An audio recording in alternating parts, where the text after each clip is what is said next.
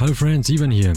Es wird wieder ernst, Freunde. Nein, Spaß, wird es wieder nicht. Ich wollte nur noch einen kurzen Disclaimer aufnehmen.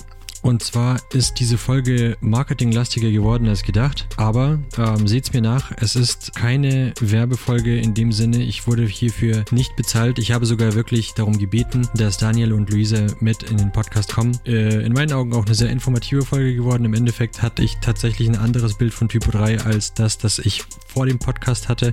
Von daher hat es für mich auf jeden Fall einen Mehrwert gehabt. Ich hoffe, das wird es für euch auch haben. Also vielen Dank noch einmal an Luisa und Daniel. Ansonsten, wie immer, alle Links findet ihr in der Beschreibung von der Folge. Folgt mir weiterhin auf Twitter und auf Telegram. Und jetzt wünsche ich euch viel Spaß mit DevEnv.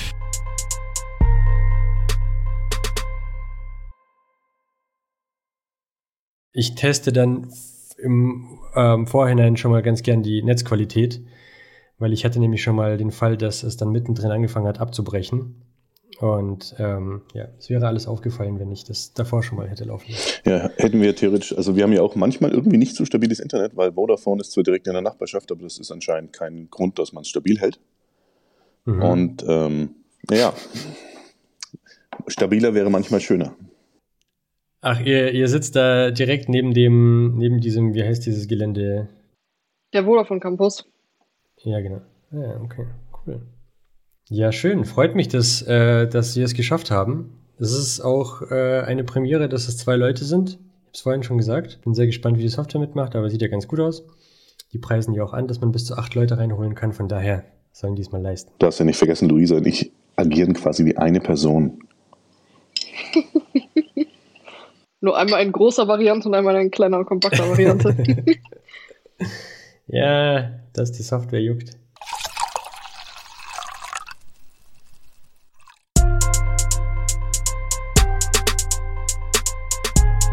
Development Environment. Development Environment. Development Environment. Development Environment. Development Environment. Development Environment. Development Environment. Herzlich willkommen zu DevEnv, dem IT-Podcast, bei dem es um mehr als nur IT geht. Heute eine spezielle Folge mit gleich zwei Gästen. Den ersten Gast kennt der aufmerksame Zuhörer schon, und zwar ist es Luisa von der letzten Folge. Genau, sie ist Senior Project Manager und äh, Typo 3 Marketing Team Lead. Und der zweite Gast ist Daniel V., CEO der Typo 3 GmbH und der DFAO oder DV GmbH. Ich gehe davon aus, dass, oder beziehungsweise das, was ich rausfinden konnte, das ist eine Typo 3 Agentur. Ja, also ich, ja, Agentur würde ich jetzt fast verneinen, aber ja, die, die Jungs und Mädels dort machen gerade eben, äh, müssen gerade eben ohne mich machen. Also eigentlich bin ich gerade eben mit dem reinen Typo 3 Hut unterwegs. Ah, alright, alright. Ähm, gleich mal die erste Frage vorweg. Äh, Daniel, hast du gecodet mal oder codest du? Hast du mit Entwicklung was zu tun oder bist du direkt? Oh, das ist jetzt, das ist jetzt gleich immer so, so eine dreckige Frage. Die Frage wäre natürlich, was ist ein Gründer? ähm, und ja, ich habe gecodet, bis ich irgendwann festgestellt habe, es gibt Menschen, die das besser können als ich. Ähm, was ich total mhm. gern gemacht habe, ähm, ich komme noch aus der Zeit, wo du äh, Flash und ActionScript gemacht hast, also so Shockwave-Programmierung und sowas. Das fand ich ziemlich cool. Ähm, ich komme auch noch aus der Zeit, wo du Java-Applets programmiert hast. Also das war mein ersten Use-Ticker auf einer Seite, das war ein Java-Applet und das hatte nicht besonders viel mit der heutigen Webprogrammierung zu tun. Also ich habe so noch Dinge mhm. kompiliert. Ähm, mhm. Und das mache ich aber seit gefühlt 16, 17 Jahren nicht mehr und das ist auch gut so. Wenn, wenn du mal Zeit hast, hör dir mal die Folge mit Sebastian Herrlinger an. Ich glaube, würde dir gefallen. Der hat da auch viel über Shockwave und die guten alten Zeiten. Mm, Splash Screens, Wahnsinn. Die waren gut. Nice. Ja, heute äh, spezielle Folge. Wieso, wieso ähm, ihr beiden, ihr beiden, äh, ihr beide habt was mit Typo 3 zu tun und das ist heute unser Corpus Delicti. Ich äh, fasse mal kurz zusammen, was ich so unter Typo 3, was Typo 3 für mich ist, was ich gefunden habe und ähm, ja, einfach mal so grober Rundumschlag. Typo 3 ist ein Open Source CMS es wurde in Dänemark entwickelt von Kaspar Skerhoy. Ich hoffe, das war richtig äh, pronounced. Ähm, Skerhoy? Heißt das so? Skarhoy. Skarhoy, okay. Skarhoy. Es wurde 2001 veröffentlicht, ähm, basiert auf PHP, hat schätzungsweise oder wurde schätzungsweise über 500.000 Mal äh, verwendet weltweit hat eine steile Lernkurve, vor allem wegen der Metasprache Typoscript darin. Ist das habe ich, hab ich bis hierhin alles richtig gesagt? Ich glaube, ich muss direkt äh, strukturell korrigieren. Ich denke, es hat eher 98 okay. gestartet, weil wir werden dieses Jahr 25 Jahre Typo 3 feiern. Ähm, das wird sich nicht ganz ausgehen mit 2.1. Hm. Okay. 2001 wurde die erste Public-Version veröffentlicht, vielleicht mhm. dazu. Ja, da ist Luisa wieder voll drin. Hausaufgaben gemacht. Genau, das ist das, was, was Wikipedia mir erzählt hat. Ich, äh, es ist ja nicht ganz falsch. Es okay. ist doch nur nicht ganz richtig. Sehr gut. Ja, ähm, ich werde heute ein bisschen Devil's Advocate spielen und ein paar ketzerische Fragen stellen, weil ich habe meine, ich habe meine Vergangenheit mit Typo 3. Ähm, ich hatte mal mit Typo 3 oder wir hatten einen Entwickler, der Typo 3 programmiert hat in der Agentur, die wir damals da äh, gegründet haben. Und da ich selber ja Entwickler bin, dachte ich mir damals, ja komm, Frontend kannst du ja dazu beisteuern. Ist ja kein Problem. Aber es war doch immer ein Problem, weil, ähm, also ich muss dazu sagen, es war vor zehn Jahren, keine Ahnung, wie der Stand heute ist. Das werdet ihr mir heute Besser erzählen. Ähm, bestimmt. Ähm, ich konnte nur als Frontend-Entwickler nicht viel dazu beisteuern, weil es eben alles durch Typoscript ging und das war zu kompliziert damals für mich zum Nebenherlernen. Genau, das ist so meine Ver Vergangenheit mit Typo 3. Und ähm, seitdem ist mir das nicht oft untergekommen. Aber ich weiß, dass es das gibt und dass es eine riesige Community hat, vor allem in Deutschland. Und das ist auch noch so eine Sache, zu dieser Frage komme ich später noch, die mir aufgefallen ist. In diesen Foren, in denen ich dort damals unterwegs war, um mir irgendwelche Lösungen zu suchen, wurde grundsätzlich Englisch gesprochen, obwohl jeder User im Endeffekt Deutsch war, zumindest die, die ich gesehen habe. Ich habe diese ketzerische Aussage schon einmal auf Twitter getätigt und Wolfgang hat mich dann sofort korrigiert und hat gesagt, dass das nicht stimmt. Da gibt es äh, noch anderssprachige User. Von daher, ja, äh, trotzdem kommen wir nachher noch zu dieser Frage. Genau, so viel zu mir. Ähm, erstmal meine erste Frage. Ihr seid, Luisa, du bist bei der Typo 3 Association. Genau. Und Daniel, du bist äh, SEO von, von ähm, der Typo 3 GmbH. Mhm, genau. Also ich bin. Was ist der Unterschied? Äh, vielleicht ganz kurz geklärt, die, das Produkt an sich wird ja, ähm, ist Open Source und die Marke und im Endeffekt die komplette Struktur außenrum wird durch den Schweizer Verein gemanagt. Also dem gehören die Domains und und und und und. Also da läuft eigentlich die Community-Organisation, da werden auch ähm, die Mitglieder verwaltet. Und die Typo 3 GmbH wurde vor sechs Jahren gegründet und übernimmt im Endeffekt die kommerziellen Aufgaben für den Verein und auch Dinge, die du natürlich, ja, die einfach in eine Firma gehören. Also sprich Personal beschäftigen, ähm, Geld ausgeben, Geld einnehmen, Rechnungen stellen. Das ist im Endeffekt alles, was in der GmbH verankert ist. Ähm, und man muss vielleicht noch dazu sagen, ich bin jetzt im Moment interimsmäßig hier, das heißt, theoretisch sitze ich schon noch ähm, zu Hause in Nürnberg. Ähm, warum sage ich Nürnberg? Ähm, weil Fürth irgendwie, ach Gott, eigentlich, eigentlich sollte ich darauf gar nicht eingehen. Äh, vor allem, ich sitze jetzt in Düsseldorf und gestern hat Düsseldorf gegen Nürnberg im Pokal verloren. Also ähm, läuft alles gerade eben sehr, sehr konfus mit, meinen, mit meinen Fußballrelationen.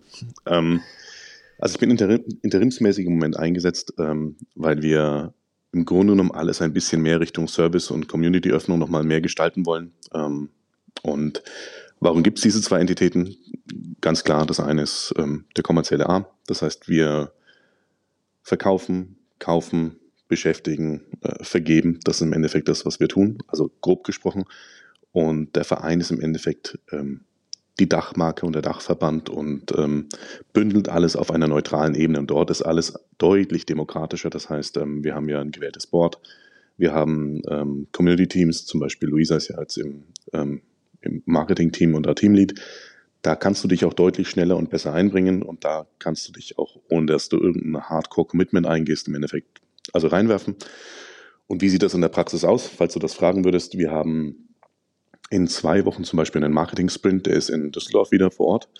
Und da kommen dann mhm. Mitarbeiter der, der Firma und im Endeffekt des Community-Teams zusammen. Und da wird im Endeffekt besprochen, was wir machen. Und viele Sachen davon landen natürlich im Operativen einfach bei denen, die Vollzeit beschäftigt sind und sich dann auch darum kümmern können.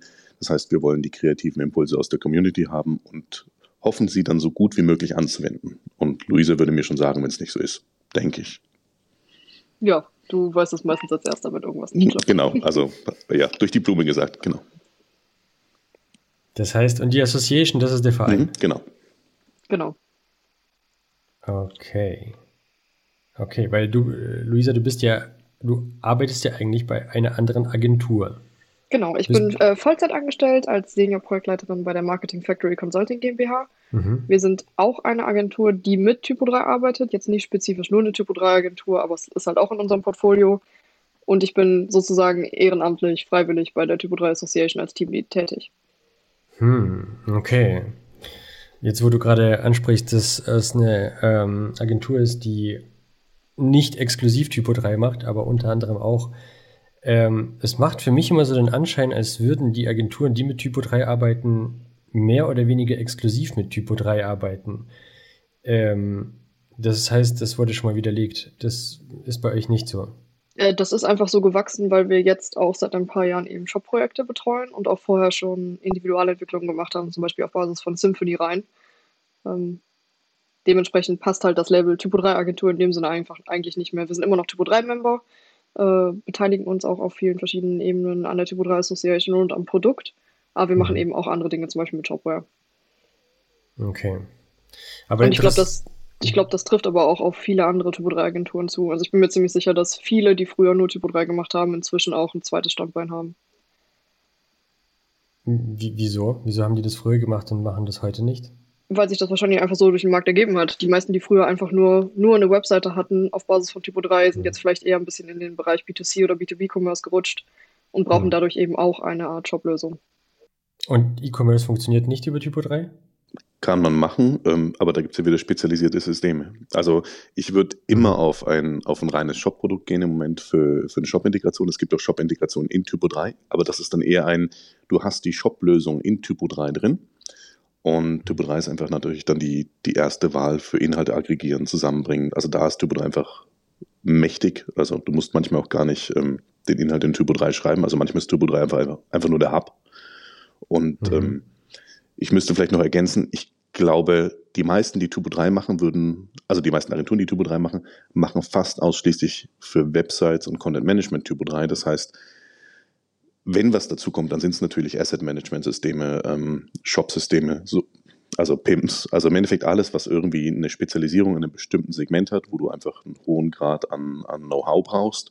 Aber ich kenne kaum eine Typo 3-Agentur, die sagt, wir machen WordPress, Drupal und Typo 3. Das heißt, dann würden, die, dann würden sie eigentlich immer sagen, ja, wir probieren ab und zu mal ein WordPress-Projekt oder wir probieren mal ein Drupal-Projekt und wir landen am Ende immer wieder bei dem, was uns, ähm, was uns besser von der Hand geht und wo wir einfach ähm, unsere Aktien drin haben. Und das ist dann meistens Typo 3. Ähm, du erlebst ganz selten, dass jemand sagt, wir machen hauptsächlich WordPress und ab und zu ein Typo 3-Projekt.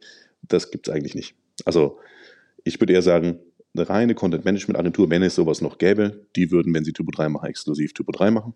Und ähm, niemals andersherum. Und wenn jetzt jemand sagt, wir machen mehr, ist es immer individual, Integrationen und spezialisierte Systeme. Es ist dann meistens wirklich, dass Typo 3 ein Baustein einfach in diesem ganz großen Online-Konstrukt ist. Das heißt, die Agenturen nehmen dann Typo 3 als CMS-System und docken das eben an die verschiedenen Applikationen einfach an. Mhm. Okay, okay, okay.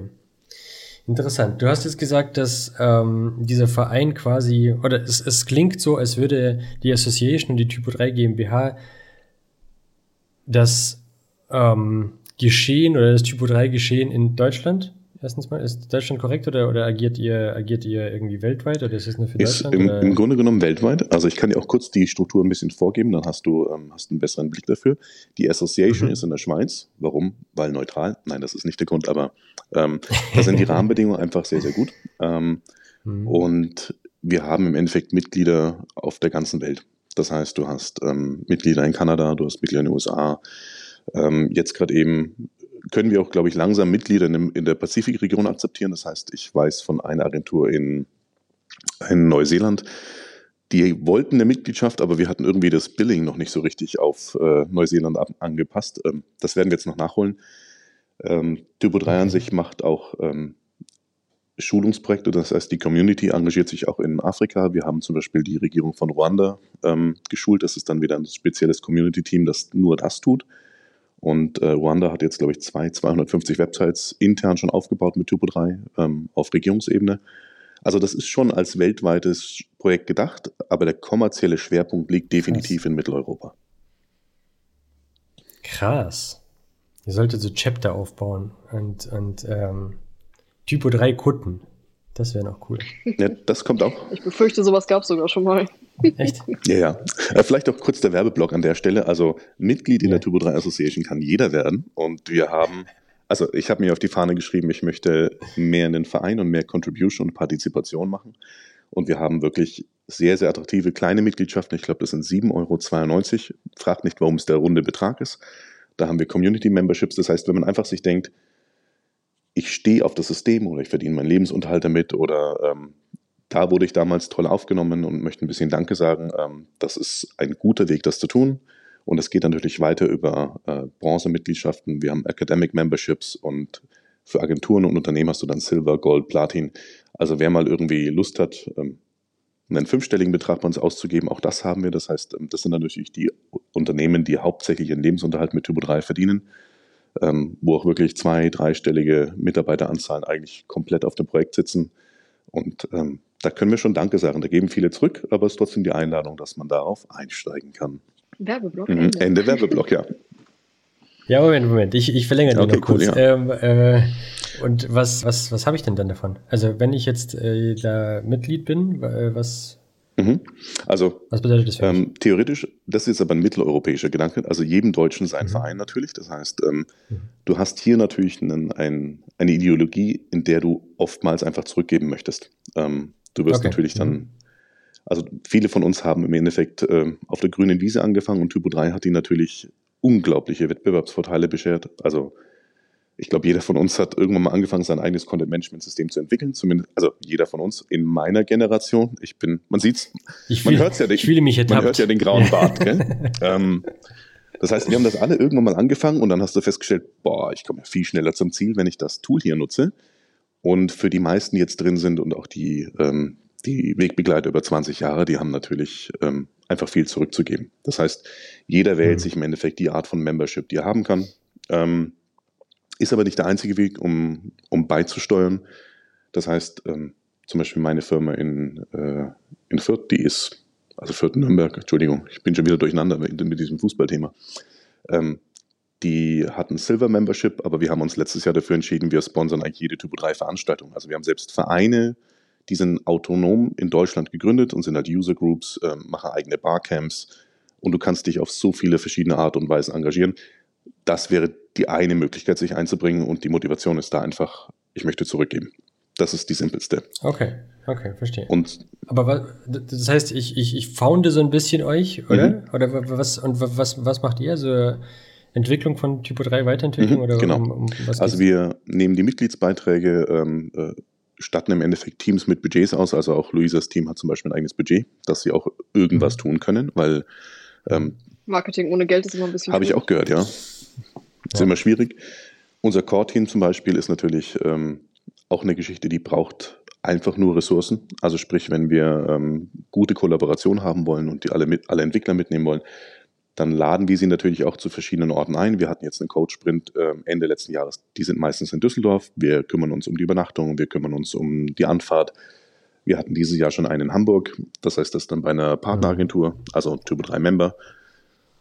Die veranstalten das dann, aber wir kümmern uns natürlich darum, dass die Kosten gedeckt sind. Ähm, jetzt gibt es ein in, ich glaube Ende März gibt es einen in Fürth, also bei uns. Ähm, und dann gibt es noch mindestens zwei dieses Jahr in, in Düsseldorf. Und alleine, wenn du, ähm, ist ja mal ein Dutzend Entwickler irgendwie enablen möchtest, dafür brauchst du einfach Ressourcen. Und dafür ist es da. Mhm. Und wenn du eine intrinsische Eigenmotivation hast, dass du mit dem System arbeitest, ist es eigentlich selbstverständlich, dass du zurückgibst. Mhm. Ja, ja, nee, absolut. Dieses Zurückgeben, ich meine, das ist ja sowieso in der Softwareentwicklung oder auch diese, egal ob es Micropayments sind oder irgendwelche Donations oder Subscriptions zu irgendwelchen äh, Unternehmen und Vereinen, die an irgendetwas arbeiten, das ist ja gang und gäbe. Ja, mir war bloß nicht ganz klar, wofür ihr das verwendet oder was damit gemacht mhm. wird. Also gibt es auch komplett transparent. Ähm, Werbeblock. Sind wir noch im Werbeblock? Also Ivan, du machst das. Sagen, sagen wir, das ist Werbung. Einfach, nur eine, einfach nur eine, Mitgliedschaft abschließen ähm, und äh, wir haben unsere Jahreshauptversammlung, die ist im April. Da würdest du dann dazu eingeladen werden. Das heißt, du kannst damit abstimmen. Du kriegst dann auch einen Bericht darüber, wie wir mit den, mit den Ressourcen umgegangen sind und was wir damit eigentlich mhm. alles erreichen. Vor allem interessant, weil eigentlich fast nur in diesem Rahmen so diese kleinen Detailprojekte richtig zur Geltung kommen, weil sowas geht natürlich im, im medialen Echo mit äh, Social Media und allem meistens ein bisschen unter. Ähm, da kriegt man gute Insights. Und dann könntest du ähm, mitwählen und am Abend könntest du bei unserer 25-Jahr-Feier dabei sein. Also Live-Musik, Bar, machen wir schon. Wir wollen ja auch eine gute Zeit haben. Cool. Schön. Ähm, Luisa, weil wir es gerade angesprochen haben, was, was macht das Marketing-Team? Also außer Marketing, ich meine das Captain Obvious. Ähm, genau, das kommt immer so ein bisschen drauf an, was gerade die Ziele für das jeweilige Jahr sind. Wir haben jetzt in diesem Jahr ja im April auch wieder einen großen LTS-Release. Das heißt, in dem Fall kümmern wir uns komplett darum, um die Marketingstrategie und um die Kommunikationssachen, die da drum rumfallen. Das heißt, wir kommen, wir überlegen uns eine Story für die kompletten Minor Releases. Ich weiß nicht, ob du mal geschaut hast, aber dieses Jahr haben wir zum Beispiel das Thema Superhelden. Ähm, mhm. Kümmern uns dann eben darum, dass wir die Slogans machen, die Banner entwickeln lassen. Wir machen die What's New Slides, die dann am Ende bei der LTS-Präsentation eben auch gezeigt werden. Wir überlegen uns immer noch so ein bisschen, wie wir das Produkt dem Endnutzer näher bringen können. Das heißt, jedes Jahr gibt es auch so verschiedene Assets, die wir entwickeln, um einfach anderen Agenturen oder anderen Individuen es einfacher zu machen, Typo 3 wirklich an den Mann zu bringen. Das sind zum Beispiel ähm, Entscheidungsunterlagen, wie zum Beispiel vor zwei Jahren haben wir die Typo 3 Comparison Cards gemacht, wo wir versucht haben, so neutral wie möglich Typo 3 als CMS gegen andere Wettbewerber zu halten, also zum Beispiel Contao, Drupal, Joomla oder WordPress. Mhm. Ähm, wir arbeiten an der Social Media Strategie, wir überlegen uns, wie wir die Member ein bisschen mehr einbringen können. Es gibt große Kampagnen zu verschiedenen Themen. Jetzt zum Beispiel starten wir gerade mit einer internationalen Kampagne zum Thema CMS allgemein, um einfach so ein bisschen mehr in den Markt auch zu tragen, was Typo 3 eigentlich alles kann, weil uns eben auch aufgefallen ist, dass Typo 3 die Kernmarke und die Kernuserschaft sitzt halt einfach in der Dachregion. Mhm. Aber wir möchten natürlich auch die Leute außerhalb unseres Kosmos erreichen und denen einfach zeigen, was für ein gutes Produkt wir an der Hand haben. Und alles, was so in diesen Pool mit reinfällt, da ist das Marketing-Team mit dabei. Du hattest gerade diese Karten angesprochen, äh, die ihr gemacht habt, um ähm, mhm. euch möglichst neutral äh, klar zu werden, wo Typo 3 steht oder wie das sich gegenüber den, der Konkurrenz verhält.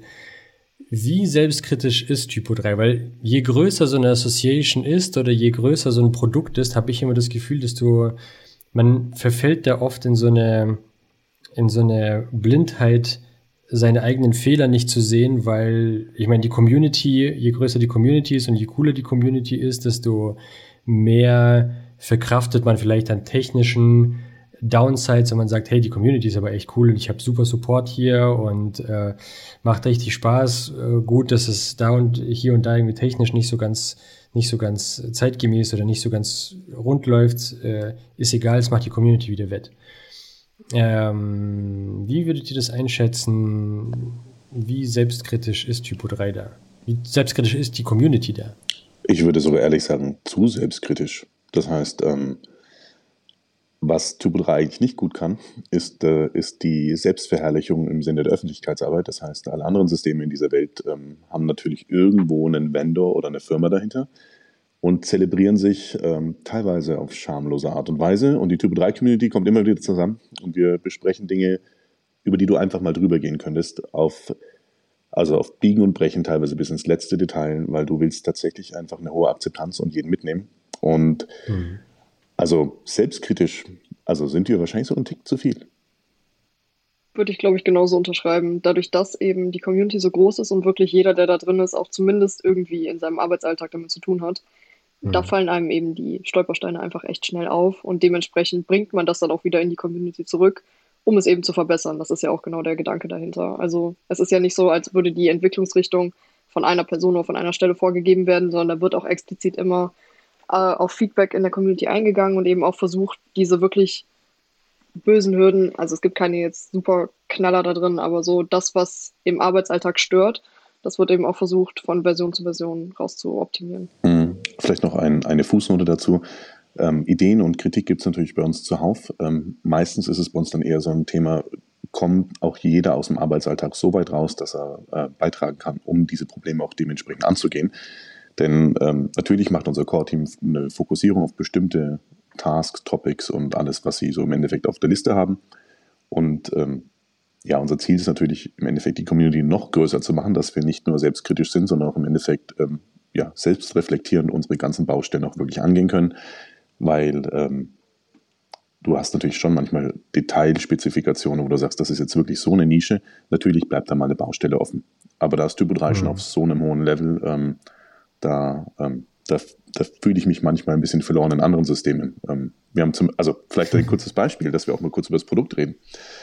Mhm. Ich vermisse unglaublich oft das Listenmodul, das wir im Typo 3 haben. Also sprich, du kannst einfach Inhalte filtern, exportieren und im Endeffekt dir auch mal tabellarisch anzeigen lassen auf einer Redakteursebene das fehlt mir manchmal einfach nur im Shopware. Also äh, ist halt per Default nicht so einfach da. Und ähm, mhm. da wirst du als Typo 3-User manchmal schon verwöhnt. Ähm, dafür hast du natürlich eine Oberfläche, die, die sich am Anfang nicht so anbietet und nicht so sehr äh, verkauft, wie du es vielleicht erwartest. Das heißt, wenn du mit Nullwissen ins System reingehst, ist es manchmal ein bisschen überfrachtet und du kommst dir erschlagen vor. Aber sobald du weißt, ich will einen Job erledigen, ist es einfach das System der Wahl. Und ähm, du weißt sehr schnell die Vorzüge von Typo 3 zu schätzen, wenn du mit anderen Systemen gearbeitet hast. Also sowohl von Shopware-Seite, Shopware CMS, äh, aktuelles Beispiel, im Vergleich zu dem, was du aus Typo 3 gewohnt bist, das sind einfach Weltenunterschiede. Also klar kann man mit einem Shopware CMS auch Seiten pflegen, aber es ist halt ja deutlich weniger strukturiert und deutlich unkomfortabler, wenn du eben diese Optionen und die ganzen Möglichkeiten gewohnt bist. Das unterschreibe ich auf jeden Fall sofort. Ist Shopware Open Source? Nein. Ich glaube nicht. Die Community-Version schon. Aber die ist free, die ist nicht Open Source, oder? Glaube ich. Bin mir nicht sicher. Ich auch nicht. Ich glaube, ich muss mal mit, mit äh, Shopware-Vertretern sprechen irgendwann. Wenn ähm, du Kontakt brauchst, sag Bescheid. Äh, okay. Danke. Ähm, ich hatte jetzt noch zwei Fragen. Ich hatte eigentlich einen total guten Übergang gerade, aber ich muss nochmal zurück zu, zu einem anderen Thema kommen. Ähm, Nein, halt, bevor ich noch zu diesem Thema komme, noch, noch äh, eine andere Sache. Ich habe nämlich noch das schlimmste CMS, das ich bisher an, an, ähm, für den Editor gesehen habe, ist auch das teuerste CMS, das ich bisher gesehen habe. Das ist der Adobe Experience Manager. IEM ist Teufelszeug. Also das ist wirklich, ähm, für einen Editor finde ich das echt hart. Das finde ich richtig hart. Um, ähm, ich hatte da hm. Workshops drin, um mir das, um mir das, äh, wo mir gezeigt wurde, wie man damit umgeht Puh, ich habe es äh, gemieden. Ja, das ist dann auch wieder der Werbeblock, oder? Also ich würde mal sagen, für das Budget, das man für den Adobe Experience Manager auf den Tisch legt, kann man jederzeit ein gutes Open Source Projekt fanden und ähm, kriegt vielleicht eine adäquate Lösung, die ein bisschen weniger overengineert und der Realität entsprechend ist. Ähm, ja, und vor allem auf die eigenen Anforderungen zugeschnitten ist. Bei, bei Adobe kriegst du halt die Fertiglösung hingebaut und wenn du da was Individuelles drin haben willst, dann wird es richtig teuer. Ja, äh, auf jeden Fall für die Lizenzgebühren von Adobe kann man sich auch eine S-Klasse hinstellen. Vielleicht jetzt nicht mit, mit äh, Vollausstattung, aber eine kleine S-Klasse geht. Gibt es eine kleine S-Klasse oder ist das dann eine C-Klasse? Frage von einen Freund. Das ist eine kleine S-Klasse. Äh, ähm, ich meinte halt ohne Vollausstattung. So eine bescheidene. Ähm, alright, ich hatte genau noch zwei Fragen zu dieser ganzen Organisation. Und zwar, kann ich denn, wenn ich jetzt, sagen wir, ich möchte Typo 3 entwickeln. Ich bin Entwickler, ich bin Freelancer, ich eigne mir Typo 3 an, ich kann Typo 3 entwickeln. Ähm, Komme ich an euch vorbei? Also kann ich einfach entwickeln und niemals was mit der Community zu tun haben, wenn ich jetzt so ein kompletter introvertierter äh, Mensch bin und äh, nichts damit zu tun haben möchte, ist das möglich? Ich Weil ich meine, das ist ja eigentlich eine Open Source Thema. Ich würde sagen, absolut ja. Die Frage ist nur, wenn du natürlich so introvertiert bist, dass du an jedem vorbei möchtest, wenn du niemals das Telefon abhebst oder E-Mails beantwortest, wirst du keine Kunden haben. Also dann ist es natürlich ein Hobby. Im Regelfall ist es aber problemlos möglich. Also vielleicht ein bisschen Insights. Wir haben natürlich einen Teil unseres Ökosystems in der Community drin. Ähm, das heißt, wir haben eine mhm. aktive Kontribution im Sinne von Memberships, Veranstaltungsbesuchen, diese ganzen Themen. Wir haben aber auch mhm. definitiv einen sehr, sehr großen Teil ähm, an Agenturen und, äh, und Firmen, die profitieren von Typo 3, nutzen es, aber von denen wissen wir einfach nichts. Und die findest du mhm. manchmal einfach durch Zufall. Also okay. da ähm, stellst du auf einmal fest, es gibt in irgendeinem Land ein ganz vitales Typo 3 Ökosystem, aber da hat sich noch nie jemand bei uns gemeldet. Also sowas kommt durchaus vor. Wir finden ab und zu mal ein Land. Okay. Und ich würde auch dazu noch gerne einwerfen und mal die Arbeit von dem Dokumentationsteam hervorheben. Wenn du wirklich dir das selber aneignen willst und du kommst an irgendeiner Stelle nicht weiter, möchtest aber nicht mit irgendwem in Kontakt treten, wir haben echt inzwischen eine richtig gut ausgearbeitete Dokumentation für wirklich jeden kleinen Punkt. Also ich glaube, da kommst du schon wirklich sehr gut weiter und zur Not gibt es ja auch immer noch sowas wie ein Forum. Das ist ja immer noch so ein bisschen unpersönlicher, als jetzt direkt sich in die Community komplett mhm. einzubringen. Oder du bist einfach stiller, stiller Mitleser im Slack. Also unser Slack-Channel ist, glaube ich, ein sehr, sehr wuchtiges äh, Monument an, an Teilnehmern und wir haben so einen netten Random-Channel, da lässt du manchmal einfach nur eine Frage fallen, irgendwer wird sie schon aufpicken. Im Regelfall landest du aber irgendwann in der Community. Also ich sehe da keinen großartigen Weg vorbei, spätestens wenn es um, um berufliche Qualifikation gibt und du vielleicht mal irgendwie einen Certified Integrator machst oder einen Certified Developer, dann bist du schon irgendwie drin. Und spätestens, wenn du feststellst, dass die irgendwie alle ganz nett sind, ähm, da sind wir schon eine Anlaufstelle für viele. Also das ist... Nee, das, das will ich gar nicht absprechen. Das, das, das glaube ich auch alles. Ähm, mir mir ging es bloß so rein juristisch darum, kann ich Typo 3 entwickeln, ohne ja, jetzt irgendwelche Lizenzen zahlen Klar. zu müssen. Also es ist nach wie vor Open Source und ich kann mhm. damit machen, was ich will. Und, äh, okay. und du kannst uns auch die komplette Zeit ignorieren, wenn du das gerne äh, präferierst, dann Vielleicht, vielleicht, vielleicht war diese Frage etwas, äh, etwas unglücklich formuliert, aber wie gesagt, ich wollte ja auch den Devil's Advocate spielen heute, von daher. Ja, also passt. Ähm, dann vielleicht auch die, die, die richtige Antwort dazu. Es ist echtes, echtes Open Source. Wir können nicht irgendwann kommen und sagen, wir nehmen das jetzt halt wieder zurück und wir ändern das alles. Deswegen ist es in einem Verein. Casper hat es 2008 auf der Typo 3 Conference in Berlin quasi der Community übergeben. Also das können wir nicht einfach rückgängig machen. Also vom Open Source Projekt her würde ich sagen, vergleichst du andere mit uns, sind wir the real deal. Hm.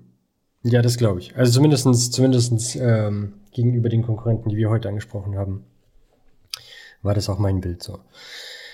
Ähm, noch eine andere Frage und zwar zu den Zertifikaten. Wir hatten ja, Luisa, wir hatten letztes Mal einen kurzen Ausflug zu TCCC. Ähm, es war nicht das, was ich erwartet hatte. Gefolgt von großer Enttäuschung, ja. ja. Trotzdem, das war die Tactical äh, Combat Group, oder? oder? Ja, ja, genau. Tactical genau. Combat Care, irgendwas. Casualty Care. Irgendwie so. Casualty Care. Casualty Care, ja. Ähm, genau, äh, diese Zertifikate. Wer, wer, wer verteilt diese Zertifikate? Was bringen mir diese Zertifikate? Und ähm, genau, was mache ich damit? Und wer, wer, verteilt die? Fangen wir erstmal an. Wer verteilt diese Zertifikate? Ah, Ladies first oder ich? Äh, ich fange gerne an. Also verteilt werden die vom Typo 3 Education Committee, beziehungsweise dann äh, inoffiziell eben auch durch die Typo 3 GmbH. Mhm. Wir haben genauso wie wir ein Marketing-Team haben, eben auch ein Education Komitee, die sich darum kümmern, dass die ähm, Prüfungsfragen für die verschiedenen Prüfungsformen vorbereitet werden. Die kümmern sich um das Abhalten von den Prüfungen und vergeben im Prinzip dann auch die ausgewerteten Zertifikate. Ja. Der Vertrieb der Schulung, der, der Vertrieb der Prüfungen erfolgt jedoch über den Shop der Typo 3 GmbH. Also wer sich außerhalb von irgendwelchen Events zum Beispiel zertifizieren lassen möchte, der kann das auch dann über den Shop mhm. erwerben. Genau, auch hier wieder der kleine Werbeblock. Ähm, auch das Praxisbeispiel in Dresden findet äh, Typo 3 Camp Mitteldeutschland im März statt zum Beispiel. Und über den Online-Shop, den wir betreiben, läuft auch der Ticketvorverkauf für die Zertifizierungen, die dann in Dresden on-site stattfinden. Und am Ende kriegen wir eigentlich nur noch mit, äh, wer wann wie wo was bestanden hat und dann ähm, drucken wir dein Zertifikat, ähm, kriegst eine Unterschrift drauf, du kriegst es per Post und dann hast du das ganze Zertifikat für zwei Jahre in der Tasche. Und in dem mhm. Moment, wo du ein Zertifikat machst, geht das natürlich auch auf das Konto deines Arbeitgebers oder auf dein Konto. Das heißt, wir haben auch ein Professional Service Listing, wo du sehen kannst, welche Typo 3 Agentur hat wie viel Expertise, wie viele Certified Developer, Integrator, Editor, Consultants hat sie. Und das zahlt dann schon auch auf dein Unternehmensprofil ein. Und auch ja. Mhm. wenn ich ganz kurz der, äh, an der Stelle nochmal auf das Beispiel von dem Freelancer, den wir gerade hatten, zurückgehe.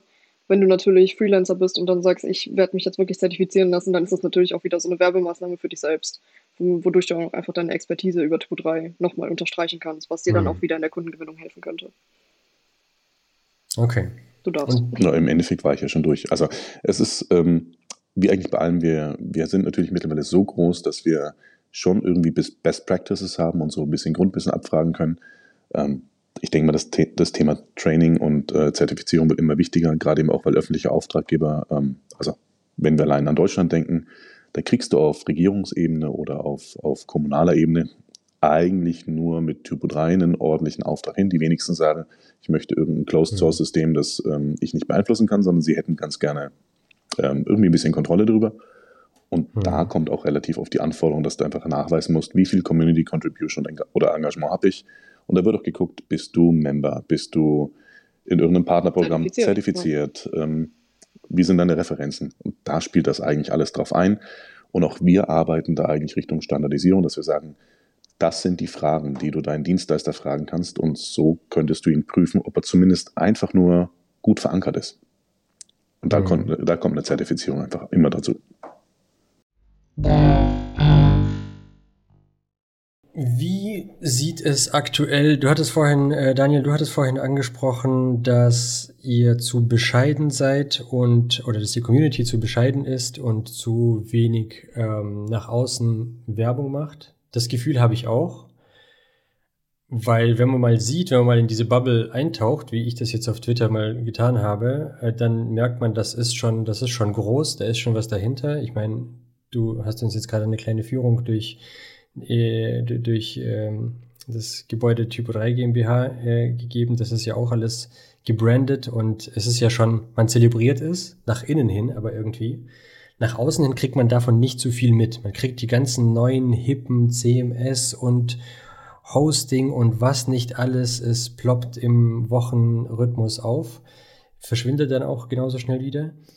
Aber Typo 3, der, selbst WordPress, WordPress hat auch eine, eine riesen Community und ist überall präsent.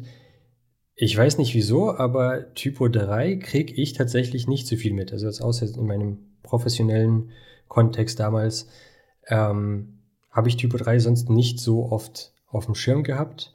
Wie sieht es bei euch mit Nachwuchs aus? Wie macht ihr, ähm, also das ist ja auch eine Community, die ist schon ein paar, ein paar Jährchen alt. Die ist ja nicht seit gestern da. Typo 3 ist durchaus schon, schon kampferprobt, gibt es schon seit einiger Zeit.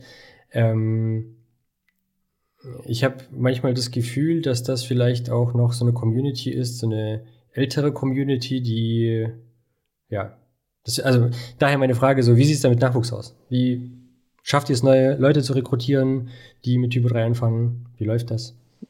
Jetzt würde ich fast schon wieder an, an, an die Jüngere in der Runde übergeben, weil mir wird es der, der graue Bart tatsächlich zum Verhängnis. Ähm, du sprichst aber ein gutes Thema an. Ähm, Gerne, Luise. Also, wenn, wenn, wenn, du das beantworten kannst.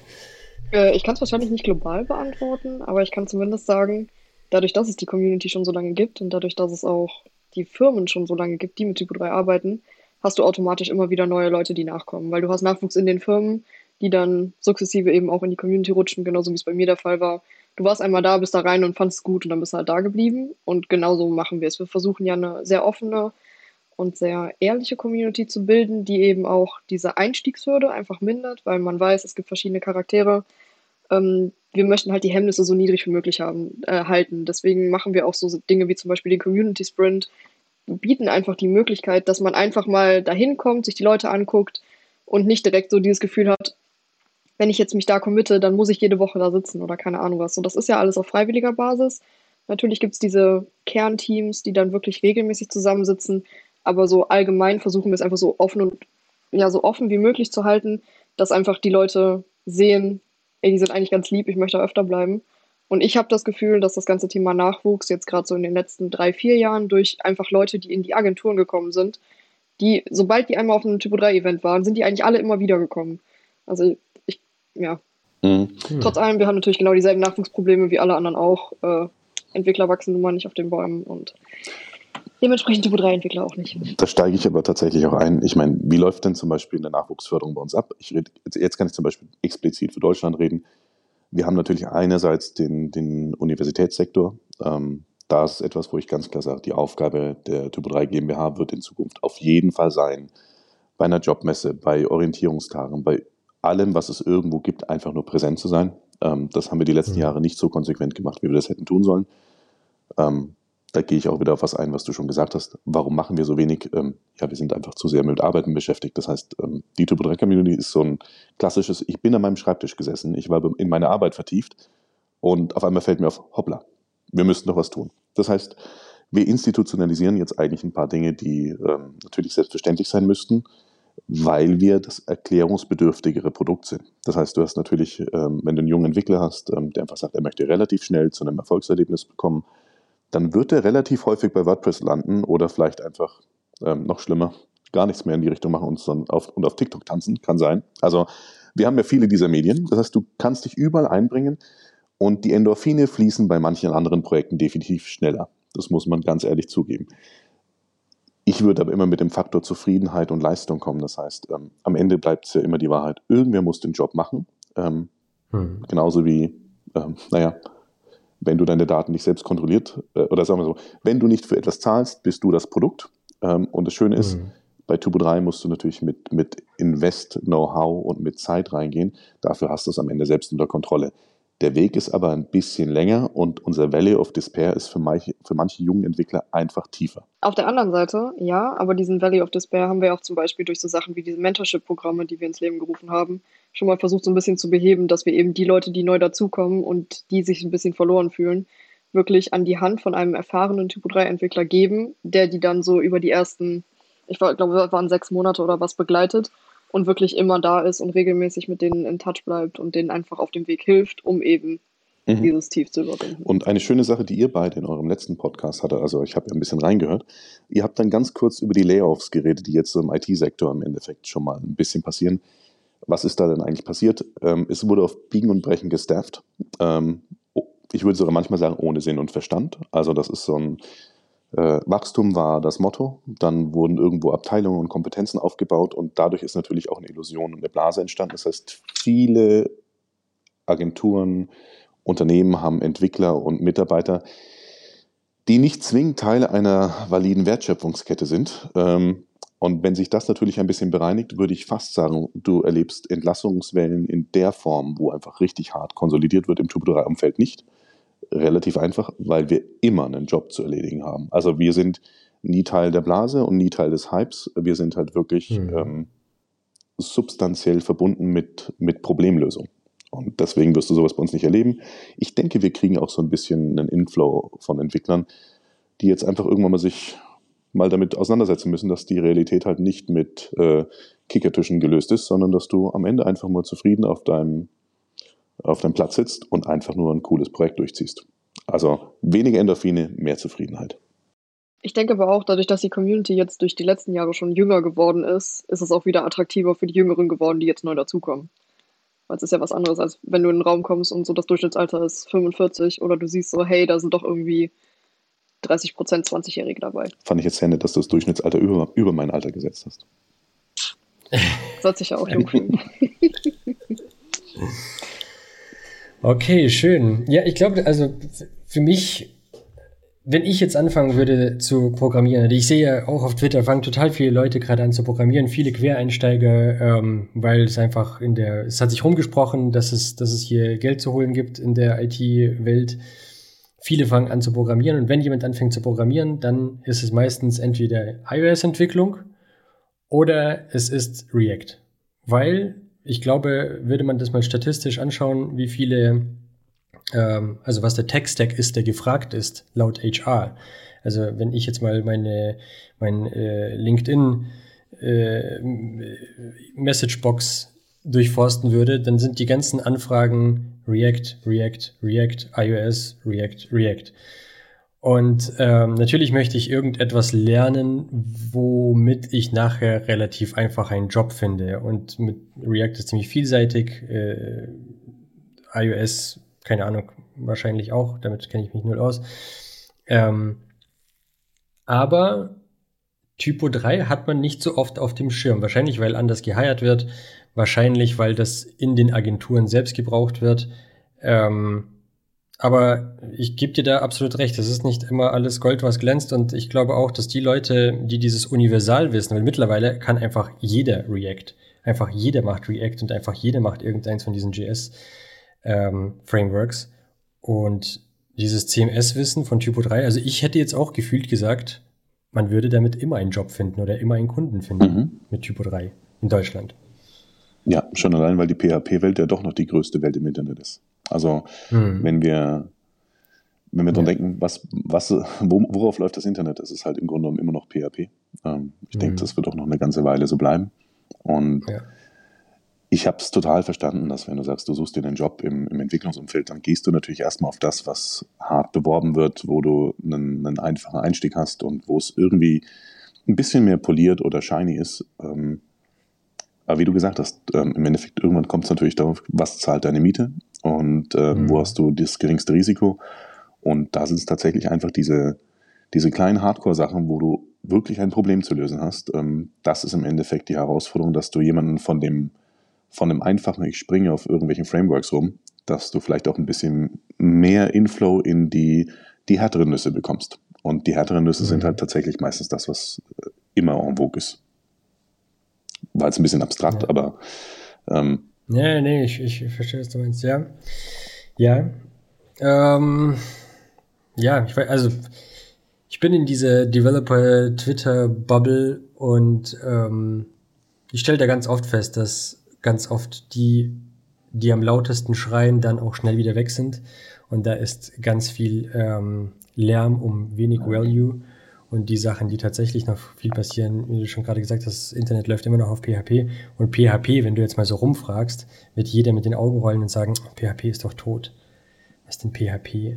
Wird doch gar nicht mehr verwendet. Mhm. Wobei, wenn jeder mal ehrlich ist und in den Spiegel schaut, hat jeder noch eine Webseite auf PHP. Laufen. Ja, PHP ist tot, lang lebe PHP. Wenn man es einfach machen möchte, dem Einsteiger, und äh, man selbstkritisch an die, an die Probleme rangeht. Eine Frage, ich weiß nicht, ob ihr sie mir beantworten könnt, aber diese Metasprache, TypoScript, wenn es die nicht gäbe, dann könnte ich mit meinem PHP-Wissen wahrscheinlich schon relativ viel mit Typo 3 machen. Also das ist so, wie wenn ich Java kann und dann zu, äh, zu AEM komme, zu Adobe Experience Manager, dann habe ich da quasi nochmal so, so, so ein Framework oben, oben drüber. Aber wenn ich Java kann, kann ich damit schon mal was machen. Wenn ich PHP kann, aber kein Typo-Skript, kann ich kaum was mit Typo 3 machen, zumindest meine Ansicht. Berichtigt mich bitte. Ähm, aber äh, so, weil, weil Typo 3, äh, weil TypoScript einfach so tief in Typo 3 verankert ist und so überall ist. Ist das, ist das korrekt und wieso ist es da noch? Die Frage wäre jetzt, reden wir über Integration oder Entwicklung? Das heißt, wie tief möchtest du im Typo 3 drin sein? Weil. Ähm, ähm, nee, ich möchte damit entwickeln. So, dann würde ich sagen, deine PHP-Skills kannst du unglaublich gut einbringen. Das heißt, TurboScript ist schon, da bist du schon, das geht schon wieder ein bisschen Richtung Integrator. Ähm, Mhm. Der Kern von Typo 3 ist dann wieder PHP. Das heißt, wenn du wirklich sagst, du entwickelst, dann bist du da eigentlich gut aufgehoben. Und ich mhm. glaube nicht, dass das Typoskript ähm, der harte Part dann ist. Also da kannst du dich auch relativ flott einarbeiten. Hängt aber immer wieder vom Projekt ab. Das heißt, ähm, ich hätte sogar noch einen Ticken früher angefangen. Das heißt, ähm, ich wünsche mir sogar, dass unsere Entwickler alle einfach mal mit dem System auch arbeiten, dass sie wissen, was sie erreichen wollen. Also sprich, ich müsste jetzt immer fragen, was ist denn dein Ziel? Und mhm. ähm, ich glaube, man kriegt dich bei allem sehr schnell ongeboardet. Also wäre jetzt nicht der Wahnsinn. Und da finden wir auch jemanden, wo du reinsteigen kannst. Wir haben auch äh, Community-Member, die machen sehr, sehr gute Videotutorials. Das heißt, du hast eigentlich, ähm, du hast immer ein Tool, das dir die Barriere auflöst. Also die Hürden gehen weg und am Ende wirst du TurboScript eher als Bereicherung empfinden. Manche mögen es gar nicht, ähm, manche kommen auch komplett außen rum. Das geht auch. Mhm. Hängt aber tatsächlich immer vom Projekt ab. Also wir haben ja auch ähm, wenn wir jetzt über Best Practices reden. Ähm, und an der Stelle sei mal angemerkt, das finde ich ganz lustig. Du hast genau die zwei, die, die nicht aktiv selbst entwickeln. Ähm, das ist Luisas. ja, deswegen ja. meinte ich ja, ich, ich weiß nicht, inwiefern ihr das. Nein, nein, das ist, es, ist tatsächlich, es ist eine spannende Frage, weil du auch bei uns, ähm, wir haben bei, eigentlich bei jedem Barcamp haben wir immer wieder Sessions, wo du denkst, das Thema haben wir jetzt aber schon zu, zuhauf durchgegangen. Also da gibt es immer wieder jemanden, der sagt, ich möchte mal was über Container hören. Und ähm, da gibt es quasi seit Jahren immer wieder die gleichen Talks. Also es gibt an diesem Standardwissen, was für manche eigentlich schon ein alter Hut ist, gibt es eigentlich immer einen Bedarf und ähm, es gibt Wege außenrum, hängt aber immer davon ab, womit du es machst. Also wir haben auch Leute, die, die kamen über, die kommen sogar um reguläres Deployment rum, weil sie tatsächlich ihr Turbo 3 tatsächlich noch mit, äh, darf man es nicht laut sagen, mit FTP ähm, deployen. Mhm. Ähm, mhm. Ähm, FTP, ich habe schon in Anführungsstriche gesetzt, Vielfalt. Also da ist ein, ähm, du, du sprichst etwas an, was uns tatsächlich ein bisschen triggert. Ähm, wir müssen Best Practices ein bisschen mehr reinbekommen und wenn wir da auch ähm, die Ressourcen haben, ähm, dann wird diese Mini-Hürde, also die Mini-Hürde TypoScript wird keine schlimme sein.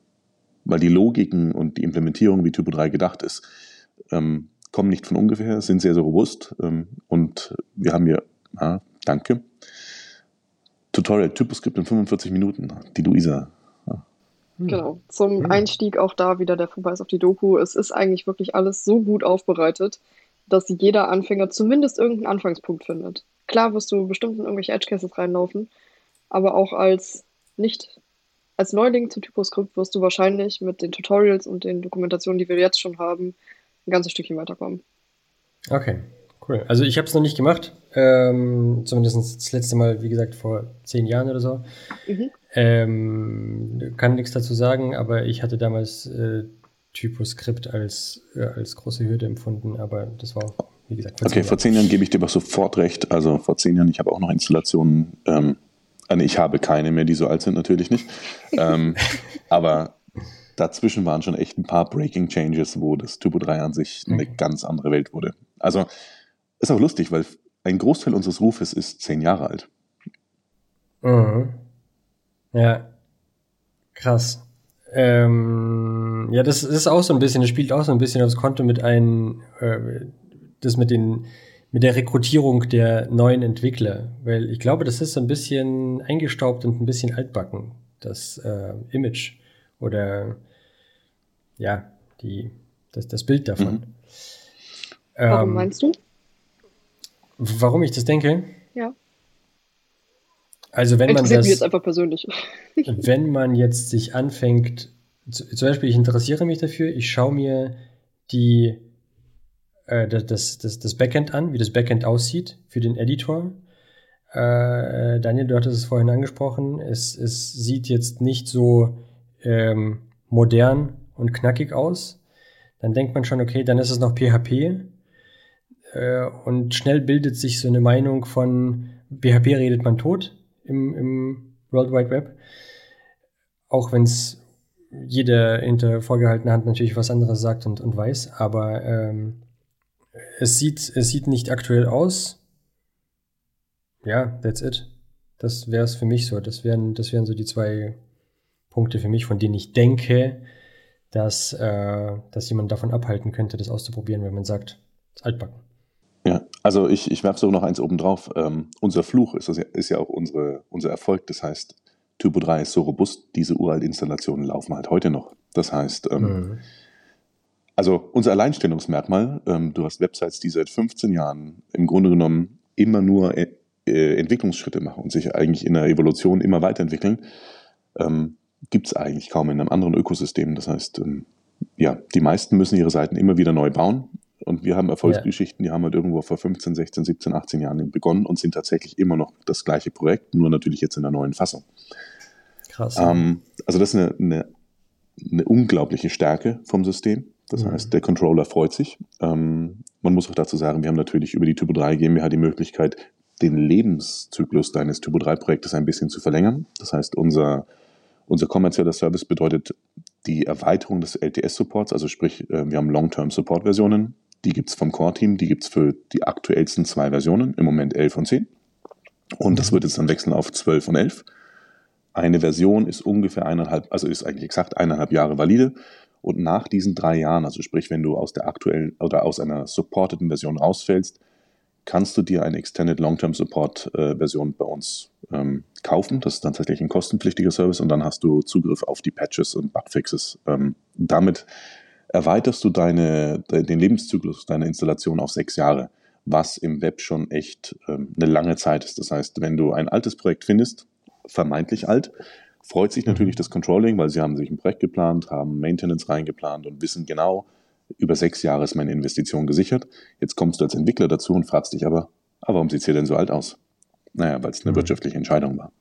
Und, ja, ähm, und jetzt ganz kurz, darf ich was Persönliches abladen? Diese modernen, also ich liebe ja UX und UI, aber ich selbst, also wenn ich wirklich schnell einen Job erledigen möchte, denke ich mir bei den meisten Oberflächen auch, hättet ihr es gerne, also ihr hättet es ein bisschen weniger clicky bunti machen können? Ich hätte gern ein bisschen weniger Spacing überall, weil ich einfach nur gerne hier arbeiten würde. Und also Turbo 3 mhm. ist wirklich ein Arbeitspferd. Mhm. Und du findest halt auch das, was du bearbeiten möchtest. Du musst nicht erst irgendwie suchen und scrollen und keine Ahnung was. Du hast deinen Seitenbaum an der Seite, der ist hierarchisch geordnet, der bildet genau das ab, was im Frontend ist. Das heißt, so, wenn du dich einmal eingearbeitet hast, über Optik lässt sich immer streiten. So, keine Ahnung, wenn dir die bunten Icons nicht gefallen, gefallen dir halt die bunten Icons nicht. Ist jetzt kein, mhm. äh, ja, bricht keinem irgendwie einen Zacken aus der Krone, das zuzugeben. Aber auch da, wenn du die alten Versionen, wie so eine 6er zum Beispiel, ver vergleichst mit sowas wie jetzt der 11er oder der 12er, das hat schon mal noch einen ganzen Schritt nach vorne gemacht. Und im Endeffekt, mir als Redakteur in dem Fall ist es ja eigentlich egal, ob das jetzt optisch ansprechend ist oder ob ich die Funktionen, die ich bedienen möchte, schnell und unkompliziert finde. Also genau das, was Daniel gesagt hat. So ist ja schön, wenn der Button extra schön aussieht, aber ich finde den halt erst nach fünf Minuten suchen. Ist dann halt so eine Wirtschaftlichkeitsentscheidung, ja, was da für mich die geringeren Opportunitätskosten sind. Ja, aber das ist natürlich einem, einem jungen Entwickler, der nach einem modernen, der sich in dieser, in dieser Bubble aufhält und bei dem alles drumherum TikTok und, und äh, Clicky Bunti ist und der eine Aufmerksamkeitsspanne von 15 Sekunden hat, dem ist es natürlich egal, ob das jetzt solide ist oder die UX da ähm, vielleicht bessere Arbeit macht. Ähm, also ich meine es jetzt rein aus Marketing-Sicht und aus Attraktivität, damit arbeiten zu wollen, diesen Einstieg zu finden. Das ist das Einzige, was ich, was ich damit so ähm, kritisieren wollte. Wie gesagt, wie es nachher dann produktiv ist. Also ich habe jetzt auch noch nie was Schlechtes von einem Editor gehört über Typo 3. Auch damals schon. Nicht. Ich, ich habe jetzt so viel Ironie und Sarkasmus bei mir im Gepäck. Also ich, ich, ich will es ja gar nicht rauslassen. Raus. Ähm, wie du gesagt hast, ähm, es gibt Leute, die haben eine Aufmerksamkeits Aufmerksamkeitsspanne von 15 Sekunden. Ja, die mhm. werden aber natürlich auch nie einen großartigen Job erledigen. Dann werden die natürlich, also ja, ja. Sieht dann hübsch aus, funktioniert aber scheiße. Genau. Muss man so sagen, ja. Das ist, ähm, ja. ich habe auch das Gefühl, wir haben dich gerade so ein bisschen im Grund und Boden debattiert. Also ist absolut in Ordnung, wenn du sagst, es wirkt alles verstaubt nach außen. Aber das ist ja auch das, äh, was äh, Nein, alles gut. Du, ich sag einfach nur, aufzuräumen. Ja, ja, voll, voll. Vielleicht ist das ja, ich, ich vermisse hier immer so ein bisschen ähm, diesen deutschen Ingenieursgeist in der IT, weil alles, was IT ist und alles, was digital ist, da ist der Hype immer sehr groß, wenn es aus Amerika kommt, wenn es aus San Francisco kommt und es gibt extrem wenige bis gar keine deutschen Produkte. Und ähm, es gab mal eine Zeit, in der Deutschland einfach, was das Ingenieurwesen anging, weltführend war. Und ich frage mich, wo das Ganze, wo das Ganze in der IT abgeblieben ist, wieso das in Deutschland nicht vorkommt. Und vielleicht ist das ja, vielleicht ist das ja Teil dieses, dieses ähm, Spirits, dass man sagt, hier baut man Software nicht für, für morgen oder für übermorgen, sondern man baut eine Software, die sehr, sehr lange hält, ähm, die sehr, sehr lange stabil bleibt. Ähm, wie du gerade gesagt hast, dass es seit, seit zehn Jahren einfach läuft und ähm, äh, ja, kaum Maintenance bedarf. Äh, es ist halt nur eine Zeit, in der das nicht hip ist, aber das ist ja dann auch nicht euer Problem, sondern vielleicht auch ein Problem der Zeit. Ähm, ich möchte das nur konstituieren und, und äh, die Fakten ein bisschen darlegen, wie ich das sehe, zumindest. Du hast doch, du hast doch vollkommen recht. Also es ist ein, es, ich würde jetzt nicht sagen, es ist ein Problem der Zeit, aber es ist natürlich, wenn du die Low-Hanging Fruits hast und du einfach super schnell und super angenehm Zugriff auf alles in der Welt hast, dann ist es natürlich eine Sache. Ähm, allerdings brauchen wir natürlich am Ende irgendjemanden, der auch mal die komplexen Sachen denken möchte und auch denken kann, dass wir auch mal wieder Probleme lösen.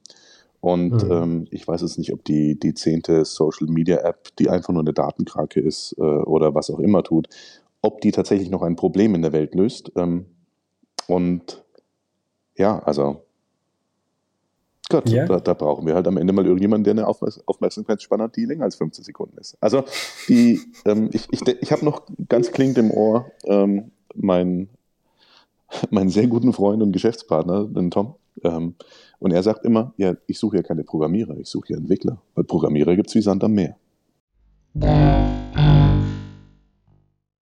Ich fühle mich sehr alt, während ich das sage, während ich diese ganze Leute blame, die, äh, die auf TikTok sind und, und ähm für diese Leute sind wir alle alt.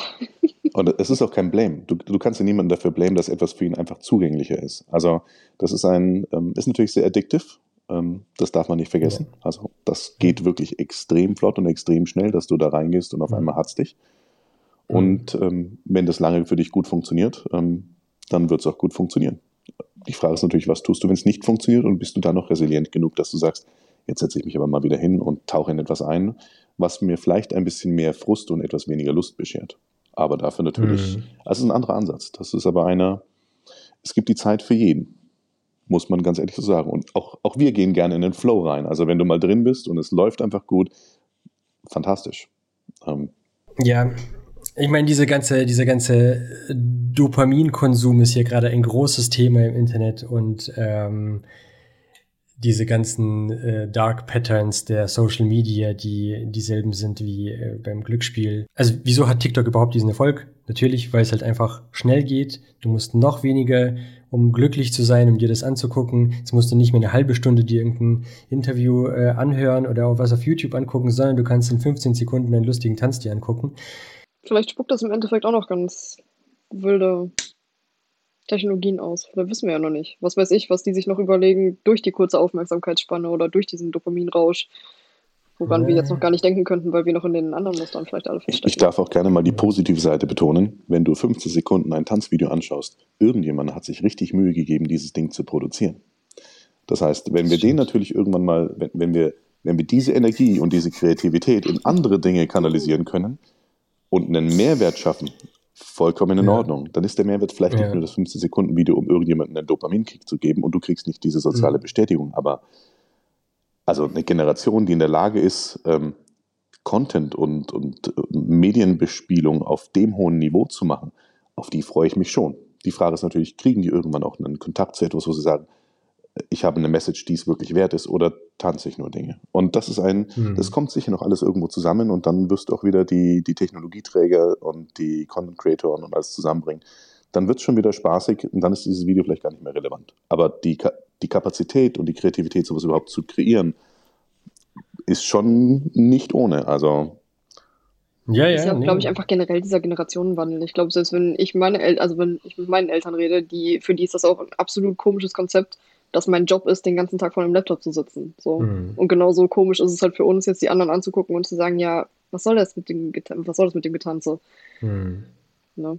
Und im Endeffekt, wir haben ja. auch alle unseren Platz in der Welt gefunden und genauso werden sie es auch tun. Ja, definitiv. Es ist ja auch ein sehr ernstzunehmendes Tool. Also wenn man sieht, wie heutzutage Medien bewertet werden, TikTok ist tatsächlich sehr ernst zu nehmen. Habt ihr denn, äh, habt ihr denn ähm, Content auf, auf TikTok? Das ist eine ernst gemeinte Frage. Wie wäre es denn mit 15 Sekunden Typo 3 Videos? Ähm, wie klicke ich mir schnell eine Seite zusammen oder so? Keine Ahnung. Wir haben tatsächlich letztes Jahr mal drüber nachgedacht. Da war TikTok, äh, TikTok in Deutschland zumindest noch ein bisschen weniger bekannt als jetzt. Mhm. Aber wir haben es tatsächlich erstmal nicht gemacht und uns auf Instagram fokussiert als unsere Bild- oder Bewegtbildplattform, mhm. weil wir wirklich gedacht haben, unsere Zielgruppe ist nicht auf TikTok. Mm. Da sind jetzt Vielleicht wäre es aber nochmal ein Ansatz, darüber nachzudenken, ob wir es nicht wenigstens mal versuchen. Ich, ich darf jetzt ja nicht hausieren gehen mit Ideen, die wir ohnehin dann haben werden, aber ähm, also ich sage mal aus Typo 3 Sicht ist es schon re relevant, dass wir irgendwo eine höhere Sichtbarkeit erzeugen. Ähm, hat einen relativ einfachen Grund. Du hast vorhin mal ganz kurz angeschnitten, dass du auf LinkedIn immer ein bisschen, äh, dass da jemand kommt und geht und dass dann ähm, und Unternehmen, Ideen und Personen aufpoppen und auf einmal wieder untergegangen sind. Es geht relativ mhm. schnell. Ähm, und auch wir haben natürlich Interesse daran, dass du einfach feststellst, wenn ich irgendwann mal viel Content habe, den ich managen muss, und das kann vieles sein. Ähm, das können Videos sein, ähm, Tonschnipsel oder einfach nur die Verbindung unterschiedlicher Kanäle. Das ist eigentlich ein Ding für Typo 3. Und ähm, warum nicht mal denken, dass wir Influencer mit, äh, mit Typo 3 versorgen? Weil die haben eigentlich vor allem Medienkanäle zu bestücken. Und wir kommen natürlich irgendwann auch an den Punkt, machst du dich von einer einzelnen Plattform abhängig, also sprich dein, dein Lebensunterhalt basiert darauf, dass dich irgendjemand nicht zensiert oder irgendwas tun oder machen lässt. Ähm, ich würde nicht ausschließen, dass wir das denken. Ich habe, ähm, das kann man glaube ich schon sagen, Luise und ich haben ganz, ganz arg damit geliebäugelt, demnächst einfach Twitter Spaces zu nutzen, weil wir haben äh, immer statische Medien gehabt. Das heißt, unsere Videoproduktion ist natürlich immer sehr fundiert alles passend, aber warum nicht einfach mal, wenn gerade sowieso jemand im Büro ist, einfach sagen, hey, wir gehen ins Podcast-Studio, 30 Minuten Twitter Spaces, lasst uns doch einfach über ein paar Dinge reden. Ich glaube, dass die, die Teilhabe an diesen Dingen schon groß wird und dann wird auch TikTok eventuell einfach nur eine logische Konsequenz sein. Das Einzige, was ich nicht versprechen kann, ist, dass man da irgendwen von der alten Garde tanzen sieht, weil das will keiner. Also das Auge ist ja. Vielleicht wäre gerade das das Richtige. ich frage mal, wer das machen möchte.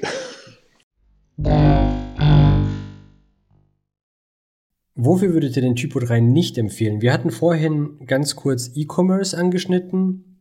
Daniel, du meintest, du würdest auf jeden Fall für alles eine Plattform verwenden äh, oder die Plattform jeweils eine Plattform dafür verwenden, wofür sie bestimmt ist. Ähm, was, was gibt es noch, wofür man Typo 3 nicht verwenden sollte? Funktionieren denn, äh, könnte man daraus eine Streaming-Plattform bauen oder ein Nachrichten, wie wäre es mit einem Nachrichtenportal zum Beispiel? Problemlos. Okay. Also im Grunde genommen, Typo 3 würde ich immer nutzen, wenn du wirklich viel Inhalt hast und du ihn wirklich verwalten möchtest und ähm, vielleicht auch eine, ich sag mal, eine einen, einen Projektplan hast, in dem Nicht-Entwickler in der Lage sein sollen, ihre Inhalte zu modellieren, zu verknüpfen, zu arrangieren ähm, und es ordentlich zu bespielen, denn das ist oftmals unterschätzt. Ähm, wir haben sehr oft den Sachverhalt, dass die Portalgestaltung den Entwicklern überlassen wird, weil irgendjemand sich denkt, oh Gott, da lasse ich jetzt die Finger davon. Das rühre ich nicht an, dafür brauche ich einen Entwickler. Und man ist tatsächlich sehr, sehr schnell, sehr, sehr überrascht, wenn man feststellt, was du als Entwickler im Typo 3 alles bauen kannst, ohne überhaupt, äh, als Editor im Typo 3 bauen kannst, ohne einen Entwickler zu brauchen. Also, mhm. wenn es nur ist, dass wir. Out of the box. Absolut, wir können Inhalte referenzieren, verknüpfen. Ähm, Mehrfach verwenden. Exakt, und das ist so ein Alleinstellungsmerkmal, wenn du einfach nur weißt, also, wir haben im Endeffekt Typo 3 Projekte, da hast du vielleicht 500, 600 Seiten drauf. Das ist schon relativ umfangreich. Und dann beschließt du einfach, ich habe einen Abbinder auf jeder Landingpage und den will ich einfach mhm. in mehreren Varianten haben. Dann hinterlegst du einfach einen Platzhalter dafür und referenzierst einfach andere Elemente, die liegen vielleicht nur einmal auf einer Seite.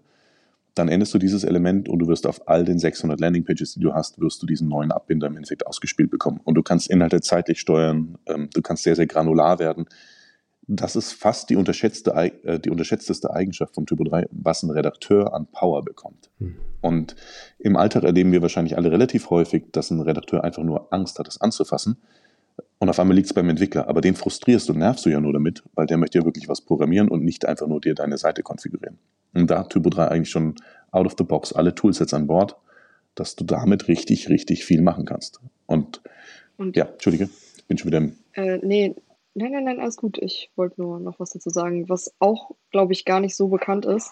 Typo 3 ist natürlich ein Content-Management-System, aber du hast eben auch noch diese erweiterten Funktionalitäten dabei, wie zum Beispiel die Workspaces, dass du wirklich sagst, ich definiere jetzt ganz spezielle Workflows, die Stati Status, die mein Content durchlaufen muss. Das heißt zum Beispiel, der eine muss es, der eine darf der erste Editor darf es erstellen, der nächste darf es dann nur Zeit steuern, der dritte darf es freischalten, keine Ahnung, Korrekturschleifen das ist ja dieses ganze Process Management, was du auch noch damit reinpacken kannst. Ich glaube, das wissen viele einfach gar nicht. Deswegen auch so der Anwendungsfall Nachrichtenportal. Ja, am Ende guckt dann der Finale drüber, darf es freischalten und die davor haben gar nicht die Rechte, um es freizuschalten. Das heißt, es gehen auch keine Inhalte live, die nicht live gehen dürfen, zum Beispiel. Mhm. Mhm. Vielleicht meine, auch meine Lieblingsfunktion. Stell dir vor, du hast ähm, eine, eine, Bildredaktion oder äh, ja, Bildredaktion im Endeffekt jemand, der die Texte schreibt. Du hast bei uns out of the box die Möglichkeit, einfach du wirfst halt Bilder ins, äh, ins Asset Management rein, verschlagwortest die Copyright-Hinweise, Bildunterschriften, das ganze Gedöns. Und dann greifen deine Redakteure drauf zu. Und wenn du jetzt beschließt, also nehmen wir mal einen wilden Fall, ähm, nehmen wir mal an, irgendeine Organisation in Deutschland äh, namens Bundesregierung hat irgendein Portal auf Typo 3. Äh, es gibt ein aktuelles Profilfoto von ähm, Olaf Scholz, Robert Habeck, was auch immer. Du verwendest das in dem kompletten Ökosystem zig Male und am Ende kommst du an den Punkt, jetzt gibt es ein neues Foto, weil Olaf Scholz hat sich jetzt auf einmal einen Bart wachsen lassen. Ähm, wir hatten zwar noch nie einen Bundeskanzler mit Bart, aber warum nicht? Könnte ja passieren. Dann musst du dieses Bild überall tauschen.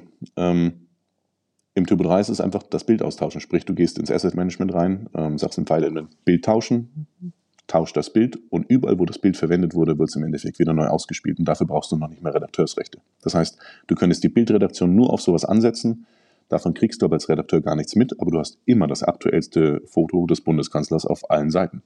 Wäre eine Sache. Das äh, klingt gut. Ähm, was gibt es denn, für was, für was würdet ihr Typo 3 auf gar keinen Fall empfehlen? Auf gar keinen Fall. Also, also was kann es nicht?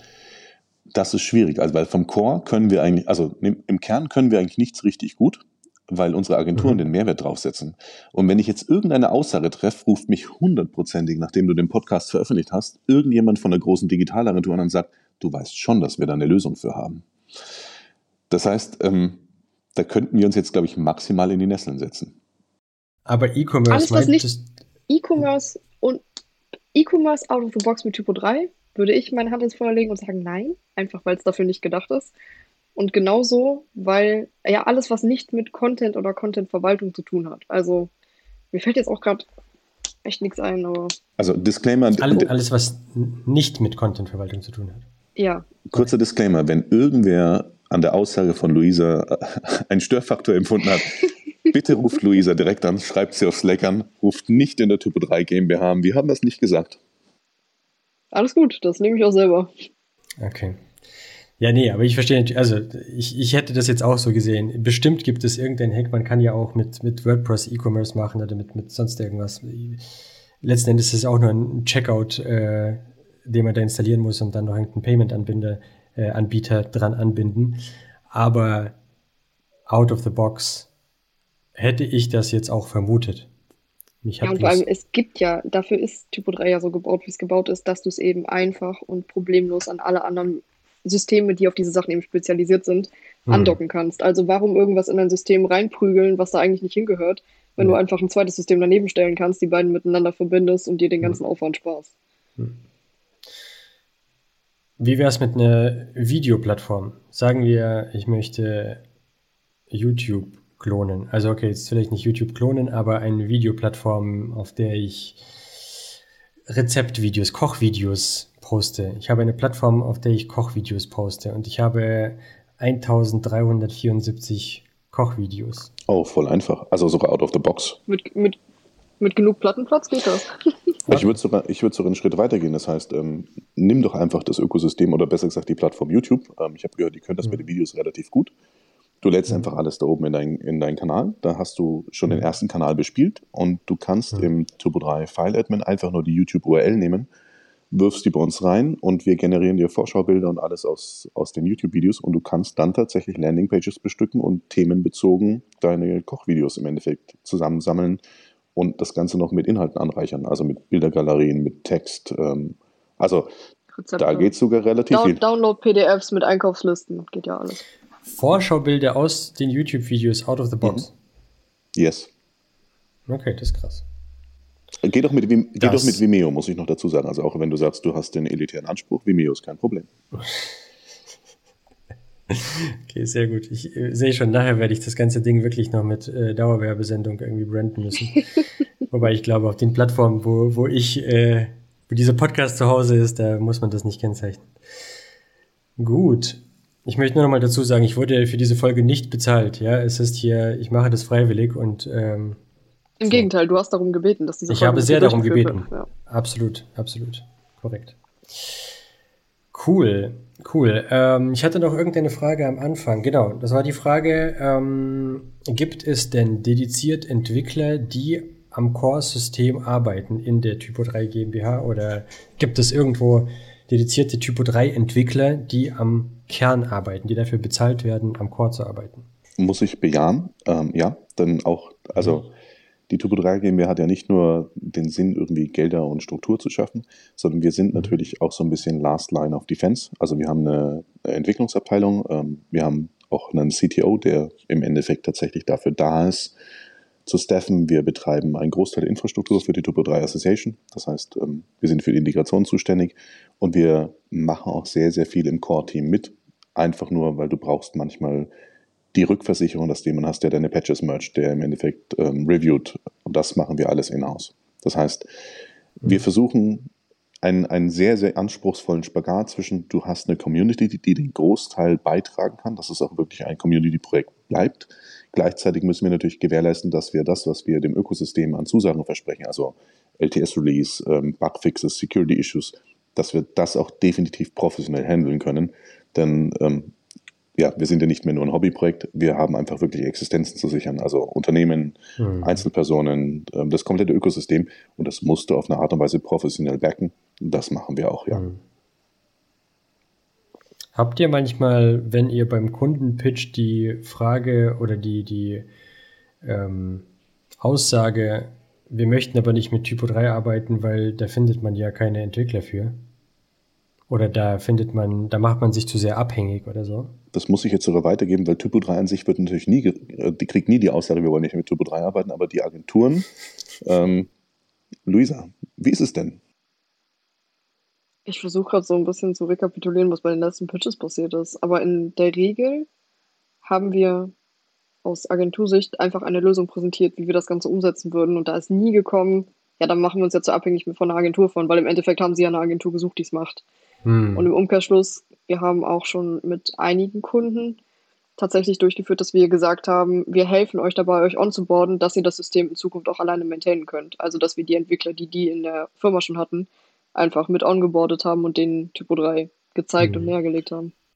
Ja, ich erinnere mich bloß an, an meine Zeit, dass wir Typo 3 verkauft haben und da war das hin und wieder äh, Thema, dass man gesagt hat, naja, WordPress, ich habe mit WordPress super Erfahrungen, WordPress macht mein äh, Cousin und äh, der, der Sohn von wem auch immer. Und äh, da finde ich immer jemanden, der das kann. Und Typo 3, was ist denn Typo 3? Das, das, äh, wo soll ich denn dann jemanden finden? Also könnte ich jetzt so nicht unterschreiben. Und falls sowas auftauchen sollte, haben wir auch immer noch die Möglichkeit, Daniel hat es eben schon mal angerissen, wir haben diese Professional Services Listings. Hm. Das heißt, du kannst wirklich jederzeit einfach einen Link verschicken und sagen, so, wenn du nicht mit uns arbeiten willst, hier sind 800 andere Agenturen in Deutschland, hm. die dir helfen wollen. Ja, oder ja. helfen können. Ja. Okay. Vielleicht, vielleicht auch manchmal einfach so eine, so eine Schutzbehauptung, dass du einfach sagst, ich finde keinen Grund und ich will einfach eine Behauptung vorschieben. In dem ja, weil im, im Endeffekt ist es dem Kunden egal, welches System dahinter ist, die wollen ihr Problem lösen. Und das Problem ist meistens, ich möchte mich im, on, im Internet ordentlich präsentieren können. Und ob das dann WordPress ist oder ein Typo 3, hm. ja. würde ich zumindest mal behaupten. Und ähm, wir wissen ja auch über den Sachverhalt, dass du, ähm, wir haben ja auch zum Beispiel Agenturen, die sind nur dafür da, um für den Kunden zu scouten, die setzen aber gar nicht selber um. Das ist eigentlich auch ein ziemlich spannender ja, okay. Sachverhalt. Krass. Ich hätte jetzt hier noch eine abschließende Frage, aber die hat sich eigentlich schon erübrigt. Ich hätte ja gerne damit aufgehört, dass ich gefragt hätte, wenn ihr jetzt eine Webseite bei einem Kunden, bei einem Unternehmen pitchen müsstet, was sind die Punkte, wo man sagen würde, das spricht für Typo 3? Also, ich würde jetzt wieder fragen, was will der Kunde erreichen? Er möchte seine Corporate Website relaunchen. Dann würde ich definitiv, also ich würde mit Typo 3 gehen, weil du ähm, äh, Investitionssicherheit hast. Ist, glaube ich, der, der größte Faktor. Ähm, da vielleicht die, auch wieder die Fußnotiz. Wir hatten in der Vergangenheit hatten wir immer manchmal sehr schwere Migrationspfade. Das heißt, du hast manche Versionssprünge, die waren nicht besonders angenehm. Aber im Grunde genommen arbeiten wir an der, an der Vollstabilität des Systems und das wird immer, immer weniger. Und die Investitionssicherheit ist einfach gegeben. Was uns, glaube ich, immer auszeichnet, ähm, wir haben einen hohen Sicherheitsanspruch. Ähm, ich würde mich nie hinstellen und sagen, wir sind das sicherste System weltweit, aber wir sind schon auf einem sehr, sehr hohen Niveau, aber auch sehr, sehr selbstkritisch. Das heißt, wenn wir intern fragen, wie sicher sind wir, dann würde das BSI wahrscheinlich sagen, also wir haben die wenigsten Issues bei euch. Und wir würden sagen, ja, aber wir wissen alles, was wir gerne noch besser machen würden. Und das sehe ich tatsächlich eher als Auszeichnung. Das heißt, wenn du dich bei uns mit jemandem unterhältst, der seinen Job macht, dann wird er nie sagen, mein Job ist erledigt, sondern er sagt dir immer, meine To-Do-Liste ist voll. Also Sicherheit, Zuverlässigkeit, Investitionssicherheit, das sind die Dinge, mit denen ich auf den Kunden zugehen würde. Und auf jeden Fall auch das ganze Thema Zukunftsstabilität, einfach, dass du jederzeit sagen kannst, das System wächst mit dir. Du kannst ganz klein anfangen und wenn du mal in fünf Jahren gewachsen bist, musst du nicht das System wieder wechseln, nur weil der Content zu viel geworden ist oder weil eine neue Anforderung wie ein Marketing Automation System oder ein Shop eben dazugekommen ist, musst du nicht von Typo 3 wechseln, weil Typo 3 kann sich halt einfach an alles andere mit dranhängen. Und last but not least, absolute Freiheit, echtes Open Source. Nichts wird jemals passieren, was dir das irgendwie komplett zerschießt. Das heißt, ähm, wenn wir jetzt mal auf Wettbewerber gucken, die haben schon manchmal Breaking Changes gehabt, wo du auf einmal sagst, Website in die Tonne, nochmal neu hochfahren, wir bauen das nochmal von vorne. Und uns ist allen durchaus bewusst, dass der größte Investitionsaufwand bei einer Typo 3-Seite eigentlich nie die Technik ist, sondern immer der Content. Das heißt, wenn wir uns mal überlegen, wie aufwendig es ist, ähm, zielgerichtet Inhalte aufzubereiten, zusammen zu aggregieren, wie viele Stunden an Mitarbeitern da eigentlich reinfließen. Also da reden wir ja über manchmal Mannjahre in Projekten. Mhm. Da bist du dann wirklich eigentlich bei uns in den richtigen Händen. Was heißt der eigentlich? Du bist bei uns in den richtigen Händen, denn der technische Aufwand ist verschwindend gering im Vergleich zu dem Wert, den du dir gebaut hast. Also nehmen wir mal ähm, das Thema Suchmaschinenoptimierung, ist bei vielen nicht so richtig präsent und manche schwören auf WordPress und sagen, Yoast SEO und und und und, haben wir auch alles, also das kriegst du im Turbo 3 auch. Du bist aber tatsächlich in der Lage, deine hunderte von Landingpages für die organische Sichtbarkeit immer und immer wieder substanziell zu überarbeiten, ohne dass du Gefahr läufst, alles nochmal auf links zu krempeln. Und mhm. das ist etwas, das merkst du natürlich nicht, wenn du Seite 1 und 2 baust, aber bei Seite 2 oder 300 wird das auf einmal ein Faktor, denn du weißt, dass du da jahrelang dran gesessen bist, bis du deine Rankings und alles hattest und ein stabiles, organisches ähm, Umfeld, in dem du einfach Sichtbarkeit generierst, ist natürlich einfach zu bespielen, als wenn du sagst, du lebst von Google Ads oder von Anzeigen auf Instagram. Denn ja, also ich behaupte, Pandemie, weil wir das ja irgendwie die letzten drei Jahre alles mal gelebt haben, ähm, und Typo 3 hat sich sehr gut vertragen, weil unsere Kunden eigentlich darauf vertrauen konnten, dass das Zeug läuft. Und wir haben durchaus Geschäftsmodelle, wenn jemand das, sagen wir, durch, wenn es eine, eine endotherme Reaktion war, das heißt, er hat immer wieder Geld reingesteckt, um AdWords und alles zu bespielen, weil er einfach keine organische Sichtbarkeit hatte, dann bist du natürlich relativ schnell am Ende des Geldes. Hängt natürlich von den wirtschaftlichen Umständen ab, aber da ist einfach, also da ist Typo 3 einfach eine Macht. Einfach die, die mhm. Menge gut managebar zu haben. Also Content Management eben. Wir sind halt kein Blog, wir sind Content Management. Du kannst aber auch einen Blog damit machen, um das noch ja, ja. zu unterstreichen. Also ich, ich, ich gehe mal davon aus, dass die, die höheren Konzepte, die niederen, oh, Entschuldigung, die niederen Konzepte mit, mit integrieren. Das heißt, ähm, na klar können wir Bildhandling, na klar können wir ein Frontend ausgeben, aber du kannst es einfach gut verwalten und diesen Wert siehst du natürlich nicht bei Schritt 1, aber irgendwann beim Zurückschauen stellst du fest, das war ein guter Begleiter, dieses System. Alrighty, cool. Vielleicht nochmal, um eine Brücke zu bauen zum, zum Recruiting. Es klingt so, und das ist auch die Erfahrung, die ich gemacht habe, dass, ähm, wobei da muss ich jetzt natürlich aufpassen. Ja, doch, Typo 3 hat schon so einen so einen Charakter, wenn ich Typo 3 mir aneigne, wenn ich mir Typo 3 beibringe und als Entwickler mir Typo 3 auf die Fahne schreibe, würde ich jetzt auch behaupten, in Deutschland werde ich nicht so schnell arbeitslos. Egal ob als Freelancer oder als Agentur. Oder? Würdet ihr das so, würdet ihr das so unterschreiben? Ja, sofort. Ich würde sogar noch einen Schritt weiter gehen. Ähm, ich glaube, das würde auch weltweit jetzt gerade eben nicht so richtig wild sein. Das heißt im Endeffekt, wann, wann wechselt bei uns jemand wirklich seine, seine Anstellung? Ist es eigentlich meistens ein Chemie-Thema. Das heißt, bin ich in dem Laden, in dem ich bin, tatsächlich zufrieden? Ist das mein Vibe? Stimmt, ähm, stimmt die Stimmung? Ähm, und du kannst relativ einfach wechseln und du hast auch einen sehr, sehr guten Kontakt zur Community. Also es ist, mhm. muss man auch ehrlich sagen, komplett gang und gäbe, dass du, wenn du feststellst, du bist unzufrieden oder jemand selbst ist unzufrieden, dass mal Unternehmen irgendwie Mitarbeiter auch mal weiterempfehlen. Also es ist ein, unsere Absicht ist ja, Leute im Ökosystem zu halten, weil wir, wir müssen mehr, mehr Entwickler eigentlich onboarden, das müssen wir eigentlich immer. Das heißt, ähm, allein für Deutschland, ich würde jetzt nicht behaupten, wir sind ein gut digitalisiertes Land. Ähm, wir haben noch so viel Arbeit zu tun, dass wir ähm, eher früher anfangen, es anzupacken als später. Ja. Jetzt vielleicht wieder der Grund, weshalb wir weniger auf TikTok tanzen sollten. Ähm, aber ja, wir wollen Leute im Ökosystem halten. Das heißt, ähm, ich würde jederzeit, bevor ich dem Ökosystem Schaden zufüge, indem ich einen Entwickler verliere und der geht irgendwo hin und macht jetzt dann React und sonst nichts anderes mehr, da suche ich, wenn, wenn, er sagt, er mag mich einfach nicht, kann ja sein. Ähm, oder er ist mit irgendwas unzufrieden oder er, er, möchte umziehen, aber würde trotzdem gerne im Büro arbeiten. Also es gibt viele Faktoren, dann findet er hundertprozentig einen Laden, der zu ihm passt. Also wir haben hm. eine so breite Palette an, an, an Einschätzungen, also du hast sehr, sehr disruptive Läden, du hast sehr, sehr bodenständige Läden, du hast eigentlich im Grunde alles ähm, und jeder findet eigentlich was, was ihm da taugt.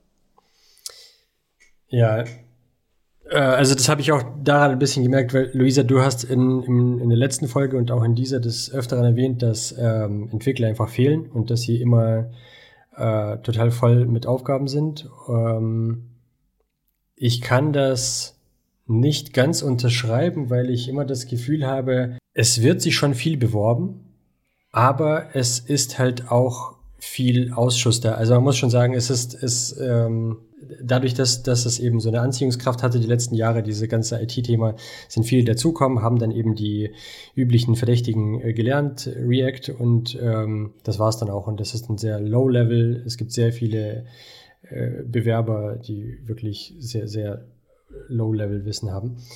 Und bei Typo 3 habe ich immer das Gefühl, das ist ja sehr speziell äh, und dadurch ist es vielleicht, dadurch wird man da eher gesucht und fehlen da die Entwickler. Äh, ich, ich glaube, Entwickler fehlen im Typo 3-Kontext eigentlich immer, weil wir eben viel zu tun haben, wie wir es jetzt wirklich mehrfach schon gesagt haben. Wir haben Projekte, die laufen über Jahre oder teilweise Jahrzehnte. Du brauchst einfach Manpower. Aber was Daniel eben auch meinte, ist, so, wenn, wenn du jetzt ein Entwickler, ein Typo 3-Entwickler in einer Düsseldorfer Agentur bist und du merkst, ich möchte jetzt nach München umziehen oder in die Schweiz oder nach Österreich, du wirst mit einem ziemlich hohen Prozentsatz in eine Agentur wechseln, die auch Typo 3 macht, aber einfach nur woanders angeordnet ist. Nee, wenn sie erstmal drin sind, genau, das ist nämlich auch mein, wenn man da erstmal drin ist, wenn man sich einmal Typo 3 angeeignet hat und einmal in dieser Community drin ist, dann glaube ich auch nicht, dass man da Lust hat, so schnell wieder rauszukommen, weil du findest immer relativ einfach einen Job ähm, du hast schon deinen Stack, mit dem du arbeiten kannst und du hast die Community, in der du arbeiten kannst. Aber dahin zu kommen, ich, ich glaube deswegen, ähm, das eignet man sich halt nicht so schnell an. Oder das ist nicht das Erste, woran man denkt, wenn ich denke, ich möchte jetzt in die IT-Industrie, äh, dann ist Typo 3 nicht gerade am, am Eingang. Ja, du musst es halt auch wieder den Entwicklern äh, attraktiver einfach machen, yeah. dass du denen das näher bringst. Ich würde auch gerne einhaken, weil du Low-Level gemeint hast. Man darf jetzt natürlich nicht vergessen, die Lernkurve für einen richtigen IT-Job, also wirklich, ich bin Entwickler, die ist nicht mehr so kurz, wie sie mal war. Ähm, und das unterschätzen, glaube ich, viele. Also wir haben, wir haben oftmals, also das kann ich jetzt aus meiner Erfahrung sagen, wir haben oftmals Bewerber, die bewerben sich auf ähm, einen Full-Stack-Webentwickler. Ähm, Full-Stack ist schon sehr, sehr breit. Da musst du schon, also das Full-Stack ist mittlerweile sehr groß, würde ich sagen. Ähm, und wir stellen die teilweise als Redakteure ein. Weil wenn die gerade eben ein halbes Jahr in diesem Thema drin sind, da hast du so viel Logik, die dir noch in, im Grundverständnis von, von Systemen und, und Relationen fehlt, dass es einfach sinnvoll ist, das Produkt mal kennenzulernen. Und also ich muss jetzt meine Lanze brechen für, für, für alle, die jetzt schon länger in dem ganzen Segment drin sind. Ähm, die sind alle Profis, die wissen alle, was sie tun. Und oftmals ein Quereinsteiger hat, hat, hat die Illusion, ich bin jetzt in der IT und jetzt ähm, gibt es äh, Fliesenmilch und Honig. Das ist natürlich nicht so. Das heißt, wir suchen natürlich Profis und ich ähm, bin da relativ direkt, wenn sich jemand bewirbt, der einfach nur denkt, ich möchte jetzt Entwickler sein, weil ich jetzt gerade eben mal zwei, drei Online-Kurse gemacht habe. Das wird natürlich nicht reichen. Und das ist, da sind wir, da sind wir vielleicht, na, schamlos möchte ich auch nicht sagen, aber wir sind natürlich ehrlich und das entblößt sich im Typo 3 Umfeld extrem schnell. Das heißt, du kannst dich nicht verstecken. Du kannst nicht sagen, ich bin da und ich bin jetzt Frontend oder Backend Entwickler, aber realistisch gesehen kopierst du nur bereits vorhandene Code Snippets von A nach B. Ähm, das wirst du natürlich nicht hinbekommen. Also das ist Moment, natürlich Moment. erbarmungslos ehrlich. Moment, du willst mir sagen, die Arbeit eines Programmierers besteht nicht darin, aus Stack Overflow rüber zu kopieren? Nein. Also du musst es schon irgendwie selbst denken können du erlebst ja beim Agenturalltag sehr, sehr häufig, dass sich jemand auf eine Position bewirbt, für die er einfach noch nicht qualifiziert genug ist. Und da ist natürlich die ehrliche Rückmeldung meistens eine andere. Gut.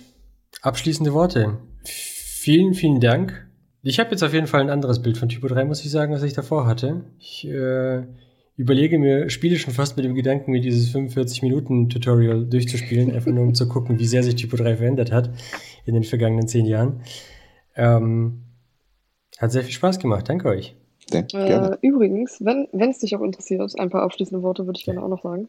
Äh, es gibt auch eine ganz tolle Seite, Demo Typo 3. Da kann man sich das aktuelle Backend einmal anschauen und sich da durchklicken ohne irgendwas kaputt zu machen. Ähm, einfach mal so ein Gefühl dafür zu bekommen, wie das ganze System eigentlich wirklich ist. Da fällt auch relativ schnell auf, dass es gar nicht so sperrig ist, wie es oft in Verruf ist. Mhm. Ähm, und natürlich, wenn irgendjemand, der das hört, Interesse daran hat, einfach mal so den kleinen C in die Community zu stecken, einfach jederzeit gerne über Twitter oder so melden. Wir nehmen euch gerne an die Hand und es ist auch jeder beim Marketing-Sprint oder bei den sonstigen Sprints herzlich willkommen, einfach mal die Community kennenzulernen. Cool, vielen Dank. Ich verlinke die Seite auch auf jeden Fall in der Beschreibung. Gut, fieserweise, ich habe keine abschließenden Worte, weil ich schließe das nicht ab. Das ist einfach, es geht immer weiter. Sehr gut, das ist, das ist deep. Voll. Ich habe auch einen Tanz dazu einstudiert. Kommt später auf TikTok. Danke euch.